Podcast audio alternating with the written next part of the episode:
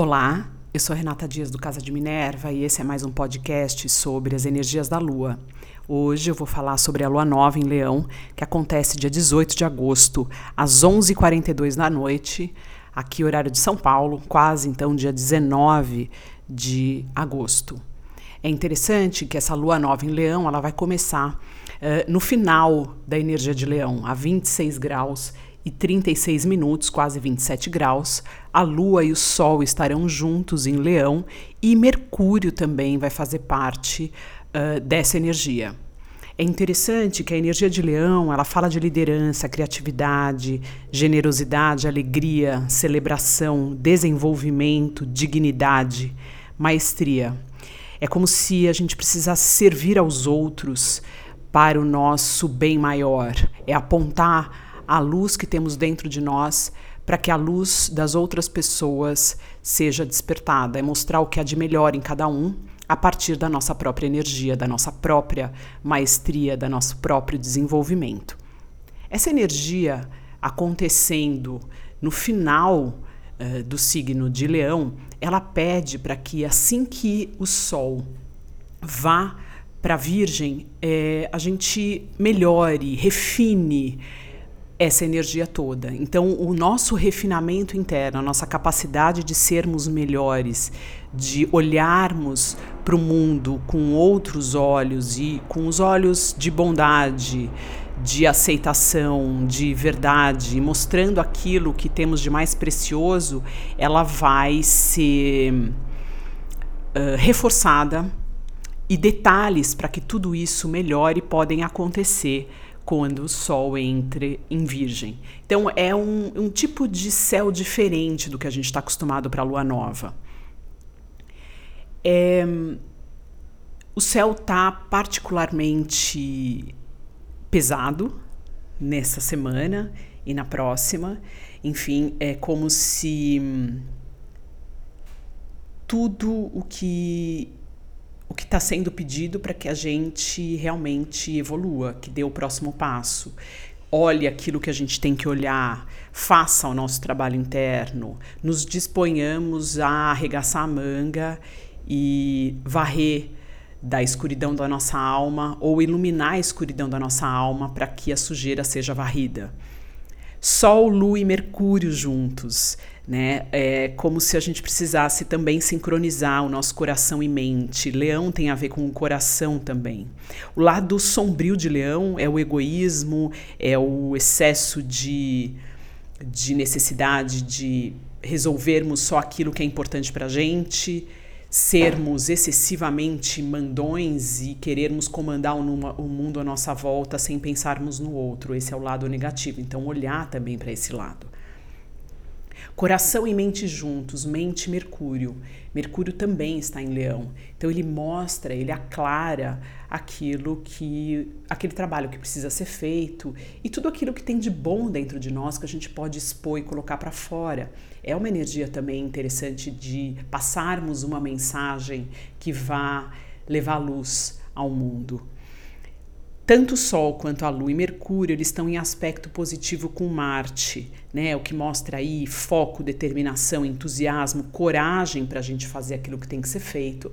Mas, como sempre, como esse ano inteiro, nem sempre estaremos prontos ou nem sempre o universo vai permitir que tudo aquilo que a gente quer fazer esteja no seu melhor momento agora. Por quê? Marte acabou de fazer uma quadratura com Saturno Uh, Marte está fazendo uma quadratura com Plutão e já já fará outra. Uh, desculpa, Marte fez uma quadratura com Júpiter, está fazendo agora uma quadratura com Plutão e fará uma com Júpiter. Uh, e além disso, Marte com, uh, com essa quadratura com Plutão, ele vai pedir para a gente olhar ali uh, para algo maior, algo que é acima de nós, uma força de autoridade maior, seja ela na sua vida pessoal, um chefe, um pai, uma figura de autoridade, seja a estrutura do mundo mesmo, que está pedindo transformação e renovação a partir da nossa ação, mas o momento para isso acontecer não, não é agora.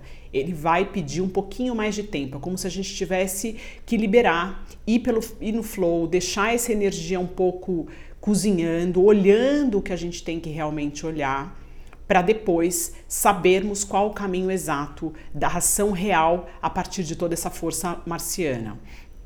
O Sol, a Lua e Mercúrio, eles formam também uma inconjunção com ou um quincúncio, também chamado quincúncio, com Saturno, e exato, a 26 graus. O que pede uh, responsabilidade, um, olhar ali com cuidado onde é que está a nossa parte naquilo que está acontecendo no mundo, o que a gente tem que efetivamente se comprometer, tanto em relação ao coração quanto em relação à nossa comunicação e às nossas ideias. Então, olha que energia complexa acontecendo.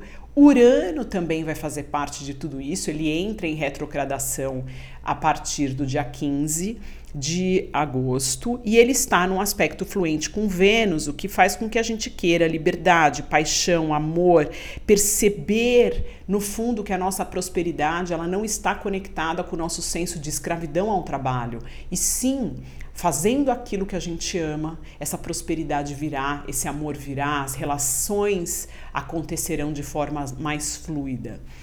O céu esse ano não tá brincadeira, é um céu complexo, uh, diferente, enfim, mas que nos pede um trabalho interno muito verdadeiro e real e que vai ter que ser feito. Se a gente empurrar com a barriga mais um ano ou mais um período, a gente pode sofrer consequências maiores para que a gente acorde de forma um pouco mais abrupta para olhar aquilo que tem que ser mudado e transformado efetivamente.